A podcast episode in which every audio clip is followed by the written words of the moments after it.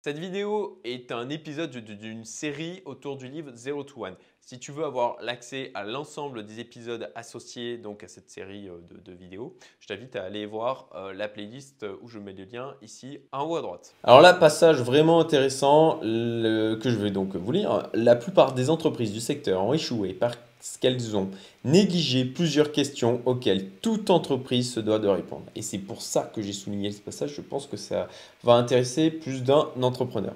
1. La question de l'ingénierie. Êtes-vous capable de créer une technologie de rupture au lieu d'apporter de simples améliorations progressives? 2. La question du timing. Le moment est-il bien choisi pour lancer une activité comme la vôtre Parce qu'effectivement, il y a plein de boîtes qui euh, peuvent lancer des idées qui, au final, rétrospectivement été génial, mais pas au bon moment. La question du monopole, vous lancez-vous avec une grosse part de marché? La question du personnel, avez-vous la bonne équipe? La question de la distribution, avez-vous les moyens non seulement de créer, mais aussi de livrer votre produit? La question de la durabilité. Votre proposition de marché sera-t-elle défendable dans 10 ou 20 ans? La question du secret. Avez-vous su cerner une opportunité unique que d'autres n'ont pas vue? Alors ça ne veut pas dire qu'il faut répondre à un oui ou être parfaitement aligné sur chacune des questions pour avoir une entreprise qui va fonctionner. C'est simplement, je pense, des questions à prendre de manière à prendre de la hauteur, en fait, par rapport à son business et de manière à anticiper ou à le faire progresser pour pouvoir ben, mieux répondre à l'ensemble de ces questions et être plus euh, bah, résilient, euh, concurrentiel euh, et gagner plus d'argent. Voilà. Et même si votre dispositif apporte bel et bien une amélioration de 20% pour le client qui l'achète, les gens sont tellement habitués à l'hyperbole que lorsque vous tenterez de leur vendre votre produit, vous vous heurterez au scepticisme.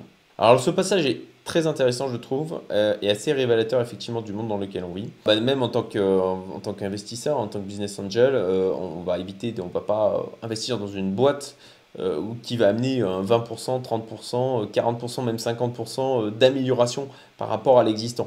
Parce que effectivement, pour marquer, il faut faire des plus 100, plus 200, x2, x3, x4, pour arriver en fait à faire changer les gens de leurs habitudes. Et par rapport à ça, je peux prendre en fait l'exemple du clavier. Euh, je crois que c'est un exemple d'ailleurs qui est évoqué dans Olivier Roland dans son livre Tout le monde n'a pas eu la chance de, rater ses études. Il, prend l'exemple du clavier d'ordinateur. En fait, on aurait la possibilité aujourd'hui d'avoir des claviers qui seraient bien plus efficaces, bien plus efficients sur le sur l'utilisation qu'on en aurait. Là aujourd'hui, les, les touches telles qu'elles sont positionnées, etc., ce n'est pas efficient.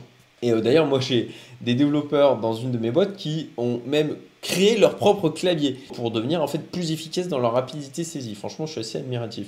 Néanmoins, la plupart des gens, ils ne vont pas faire cet effort-là. En fait, on pourrait créer des claviers qui vont augmenter l'efficacité de plus 50% au niveau de la vitesse de frappe. Mais en fait, ce n'est pas suffisant pour aller changer le mode de fonctionnement de l'ensemble de la planète, puisque tout le monde est habitué à ces claviers en QWERTY et en AZERTY. Il faudrait un niveau en fait de, de gain qui soit bien supérieur pour aller bousculer toutes les habitudes qui sont déjà ancrées.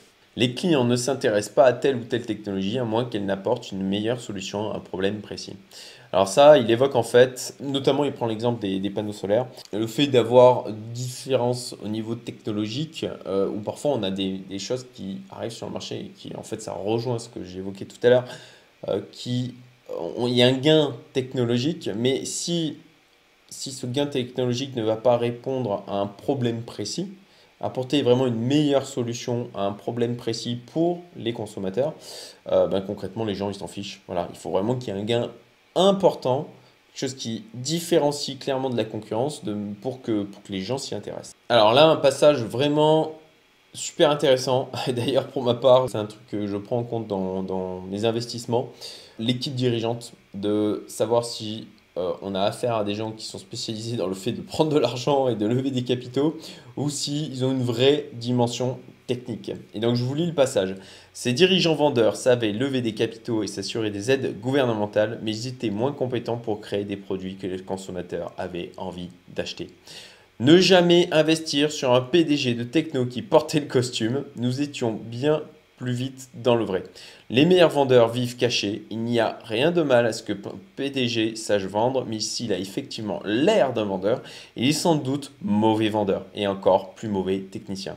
Et euh, effectivement, encore une fois, je suis totalement d'accord avec ce sujet. Je pense que pour pouvoir bien vendre, ben, il ne faut pas qu'on nous voit arriver avec nos gros sabots, tout simplement. Il faut que ça soit fin, il faut que ça soit transparent, en fait, que, que la personne, euh, ça soit limpide, que ce soit ah je n'arrive pas à, trouver le terme adéquat, mais vous m'aurez compris. Il ne faut pas qu'on vous dise quand on vous voit arriver, on se dise ok lui il est là pour nous vendre quelque chose, parce que euh, concrètement les gens ils vont tout de suite se mettre sur les défensives.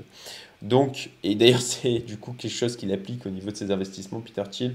Et encore une fois, ce n'est pas n'importe qui, donc je pense qu'on peut prendre en compte euh, son avis sur le fait de, ne pas investir euh, dans des entreprises où les dirigeants ont l'air clairement de gens qui sont là en mode vendeur.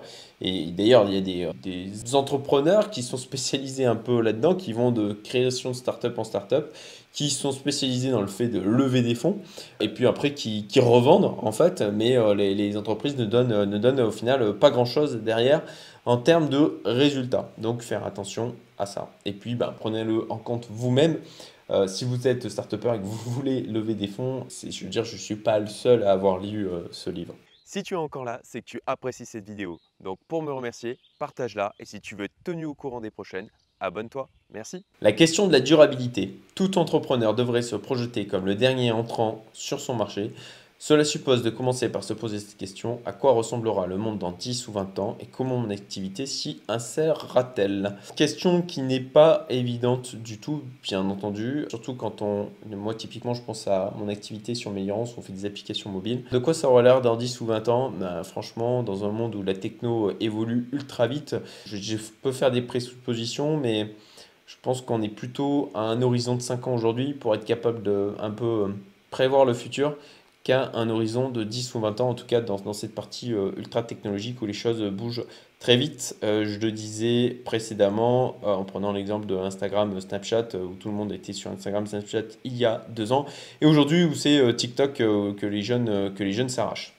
Les entreprises possèdent un grand pouvoir mais sont enchaînées à la motivation du profit. Les organismes à but non lucratif visent l'intérêt public, mais ce sont des acteurs faibles sur le plan économique. Les entrepreneurs sociaux visent à combiner le meilleur des deux et à bien faire en faisant le bien. En général, ils finissent par ne faire ni l'un ni l'autre. Donc euh, bon, je pense que ça se passe de commentaires euh, sur euh, cette partie-là. Il prend l'exemple un peu plus loin du coup de, tous ces entrepreneurs qui étaient dans le côté énergie verte et au final, on voit qu'aujourd'hui, avec le, fait de, défendre le côté social, euh, écolo, etc. Et euh, bon, bah, pour l'instant, on voit bien que c'est des projets qui n'ont pas donné grand-chose. Les années 1990 ont été vécues sur une grande idée. Internet sera omniprésent. Mais trop d'entreprises Internet partageaient exactement cette même conception à l'exclusion de tout autre. Un entrepreneur ne peut tirer profit d'une vision à l'échelle macro, sauf si ses plans débutent à l'échelle micro. Je vais continuer en fait à lire. Les entreprises technopropres sont confrontées au même problème, quels que soient les besoins énergétiques de la planète. Seule une société qui offre une solution supérieure à un problème énergétique précis peut gagner de l'argent. Aucun secteur n'aura jamais assez de poids pour que le simple fait d'y participer suffise à bâtir une grande entreprise. Donc euh, bon, bah, c'est le côté, euh, c'est le côté essayer de surfer sur la bague euh, avec juste sur le fait que, bon, bah, euh, comme il prend l'exemple, hein, et on peut prendre l'exemple avec la blockchain aussi, avec juste le côté euh, la blockchain sur une partie, non. Non, il faut, il faut euh, créer des projets où on va travailler en fin de compte dans, dans l'univers blockchain, mais en répondant vraiment à un besoin qui soit précis, pas juste sur ok on met de la blockchain pour mettre de la blockchain. Ça a été le cas aussi, c'est encore le cas avec l'intelligence artificielle. Hein, il y, y, a des tas comme ça de mouvements où ben hop on va rajouter dans le les objectifs ou les technos utilisés par la société, des choses qui ont la hype pour aller euh, souvent euh, ben, euh, lever de l'argent, voilà, ou en tout cas faire valoriser une société plus qu'elle n'en doit, elle, ne vaut vraiment de manière à, faire des profits sur le court terme. Une entreprise profitable doit commencer par trouver une niche et par dominer un petit marché. Facebook a débuté comme un service limité à un seul campus universitaire avant de se proposer à d'autres établissements, puis à la planète entière. Donc là, une idée extrêmement importante, c'est que plutôt que d'essayer de s'attaquer directement à l'ensemble du marché, euh, plutôt de, trouver une sous-composante de ce marché, bien s'y établir, et c'est exactement ce qu'a fait euh, d'ailleurs euh, Tesla, c'est ce qu'ils ont commencé en fait par les coupés sport ou roadster électriques euh, de, bien se positionner là-dessus, de maîtriser cette partie-là, et puis ensuite de commencer à euh, se propager à d'autres segments dans le domaine euh, de la voiture. C'est ce qui permet d'entrevoir pourquoi, étrangement, les entreprises créatrices de nouvelles technologies ressemblent souvent davantage à des ménarchies féodales qu'à des organisations réputées plus modernes. Je trouve ce passage extrêmement intéressant. Alors, c'est pas dans l'air du temps avec le côté entreprise libérée, etc.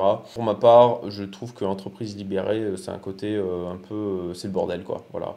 Je pense qu'il y a besoin quand même d'une tête pensante principale. Encore une fois, hein, je sais que c'est pas dans l'air du temps, mais il y a besoin d'un leader. Il y a besoin d'un leader. Il y a besoin d'un leader avec une vision qui tracte l'ensemble, qui euh, euh, vient fédérer les gens autour de lui, en tout cas à minima un, groupe de leaders. Et comme il l'explique, effectivement, que les entreprises les plus créatrices, les plus euh, comme Apple, comme Facebook, comme Google, comme voilà, c'est des entreprises comme Microsoft, c'est des entreprises où il y a eu soit une personne, soit deux personnes qui ont vraiment porté le projet et comme Tesla, encore une fois, qui ont une volonté personnelle de changer les choses, en fait. Je ne dis pas que des entreprises en mode entreprise d'Imberi ne peuvent pas fonctionner. Je dis juste que bah, ça va limiter leur croissance. Voilà. Mais encore une fois, c'est mon avis.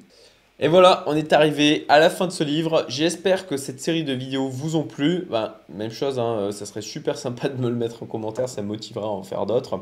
Et puis, euh, ben, de la même manière, si elles vous ont plu, ben, partagez-la. Hein. ça serait, euh, voilà, je, vous remercierai jamais assez de partager ces vidéos et de m'aider à euh, faire croître euh, cette chaîne. Et puis bah écoutez, euh, prochain livre, je pense que je vais attaquer Pitch Anything en anglais et l'art du pitch en français. Oui, je sais, c'est moins sexy en français, mais du coup je vais le traiter en français pour pouvoir, bah, pour la, faciliter la compréhension de tous ceux qui me suivent, qui sont bah, uniquement, quasiment uniquement un public francophone. Voilà, je vous dis à très bientôt. Si tu as aimé cette vidéo, tu aimeras aussi les emails privés que j'envoie toutes les semaines, avec notamment des du contenu exclusif provenant de la communauté Youmento. Le lien est en description, abonne-toi, à très vite.